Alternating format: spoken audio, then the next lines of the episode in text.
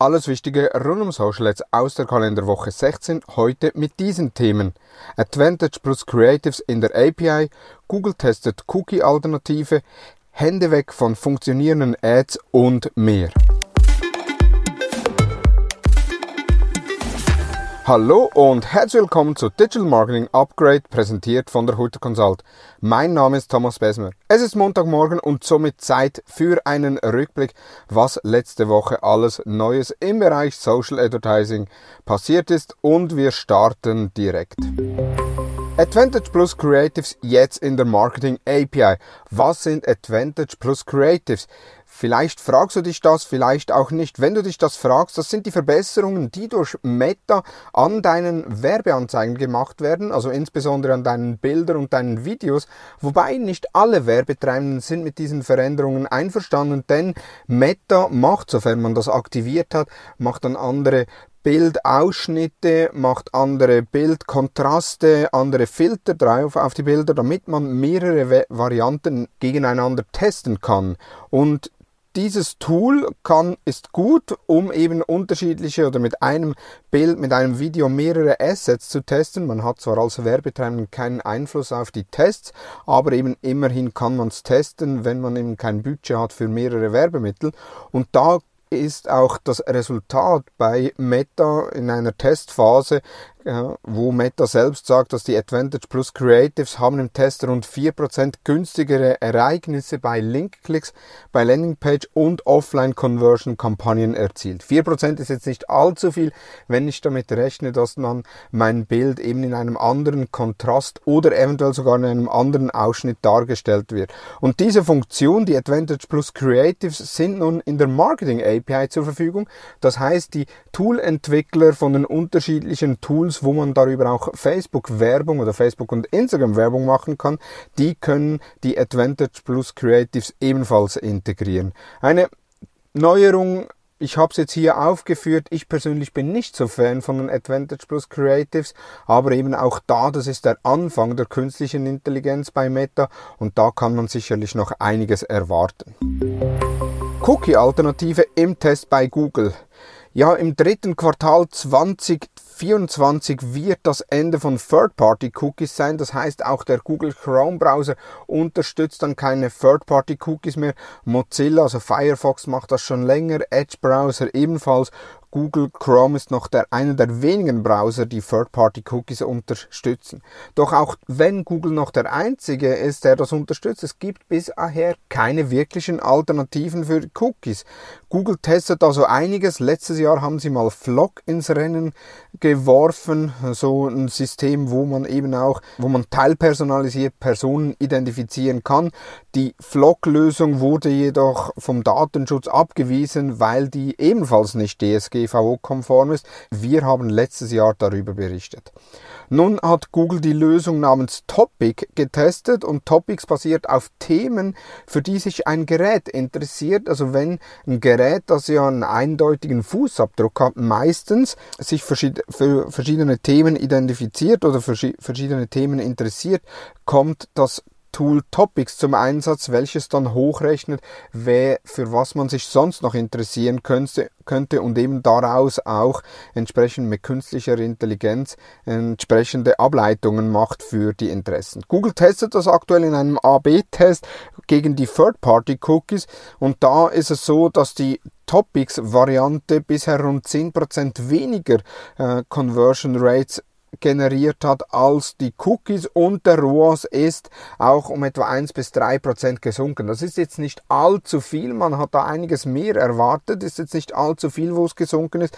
Google relativiert aber auch, dass man berücksichtigen muss, dass das Ganze auf interessensbasierten Targetings passiert, also da noch keine finale Schlüsse zurückgezogen werden können und Google möchte aber die Lösung weiterentwickeln und wir wissen, Google ist sehr stark in der KI, nicht nur für die Endnutzer, sondern auch im Google Ads Bereich und da wird KI schlussendlich ein zentrales Element sein.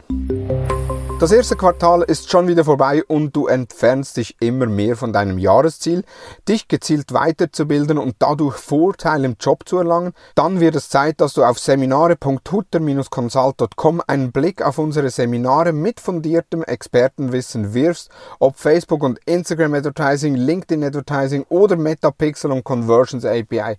Bisherige Teilnehmerinnen sagen, dass sie schon einige Seminare besucht haben, aber keines war so fundiert und tiefgehend wie die Seminare der Hutter Consult. Informier dich jetzt auf seminare.hutter-consult.com über deine Weiterbildungsmöglichkeiten und komm deinem Jahresziel ein großes Stück näher ändert keine funktionierende Meta-Ads. Du kennst es, die Kampagne läuft seit einigen Tagen und die Ads sind glücklicherweise auch alle aus der Lernphase draußen und performen super. Und was nun? Oftmals geht man hin und möchte dann noch die Werbemittel weiter optimieren. Da hat John Loomer, ein Facebook-Marketing-Experte aus den USA, in seinem Blogbeitrag das Ganze sehr gut beschrieben, warum man funktionierende Ads nicht anpassen sollte. Denn während der Lernphase, und das kennen wir selbst ja auch, sind die Resultate sehr diffizil, also teilweise gut, teilweise schlecht. Und man könnte meinen, ja, die Kampagne läuft jetzt nicht optimal, aber sobald die Lernphase abgeschlossen ist, werden die Resultate meistens deutlich besser. Und da ist die Verlockung groß, dass man hingeht und sagt, ah, wir möchten jetzt noch das Ad weiter optimieren, da noch andere Texte, andere Bilder rein etc., um die Performance noch weiter zu erhöhen. Und das Problem ist, sobald man die die Werbemittel anfasst bei Meta, wird man zurück in die Lernphase katapultiert. Das heißt, man muss wieder neu mit der Lernphase starten. Und da haben viele die Erfahrung gemacht, dass meistens, wenn die Lernphase wieder neu startet, die Resultate deutlich schlechter sind als beim vorherigen Test oder bei der vorherigen Kampagne oder beim Werbemittel. Man sich eigentlich wünscht, dass man am liebsten die Testphase oder die Lernphase gar nicht zurückgesetzt hat. Doch was tun, wenn man sehr gute Ergebnisse hat, beziehungsweise wenn die Ads sehr performant sind? John Loomer hat in seinem Blogbeitrag einige Tipps aufgeführt, die ihr unter johnloomer.com lesen könnt. Einen möchte ich euch hier aufsagen und zwar geht davon aus, dass ihr super Ergebnisse habt. Das heißt, startet schon mit einem höheren Budget in die Kampagne. Sind dann die Ergebnisse zufriedenstellend, kann man man das Budget so belassen, sind die er Ergebnisse nicht zufriedenstellend, so kann man schlussendlich das Budget reduzieren und ja, je nachdem, man sagt immer, dass wenn man das Budget zu stark reduziert, dass man zurück in die Lernphase kommt. Auch John Loomer beschreibt das, dass wenn das Budget zu stark reduziert wird, dass die Werbemittel wieder zurück in die Lernphase katapultiert werden. Jedoch haben wir intern äh, andere Erfahrungen gemacht, also teilweise auch Budgets halbiert oder sogar verdoppelt und wir sind nicht in die Lernphase zurückgekommen. Trotzdem ein, ein sehr guter Blogbeitrag, der eben die Thematik aufzeigt und auch aufzeigt, dass man ein bisschen Geduld haben muss, bis die Werbemittel wirklich aus der Lernphase sind. Reddit eröffnet Sales Hub in Europa. Reddit, man kennt die Plattform. Ich weiß nicht, wer die alles nutzt. Ich persönlich bin jetzt kein Heavy, Heavy User von Reddit. Ich habe so einen Account. Ich gehe ab und zu mal drauf, wenn ich wieder mal was von Reddit lese, wie eben jetzt in diesem Blogbeitrag oder in diesem Newsbeitrag, dass sie einen Sales Hub eröffnen. Aber ansonsten bin ich jetzt kein Reddit-Nutzer. Trotzdem, eben auf Reddit kann man seit drei Jahren Werbung schalten in Europa und da hat sich auch ein einiges getan, was die Weiterentwicklung der Werbeplattform anbelangt.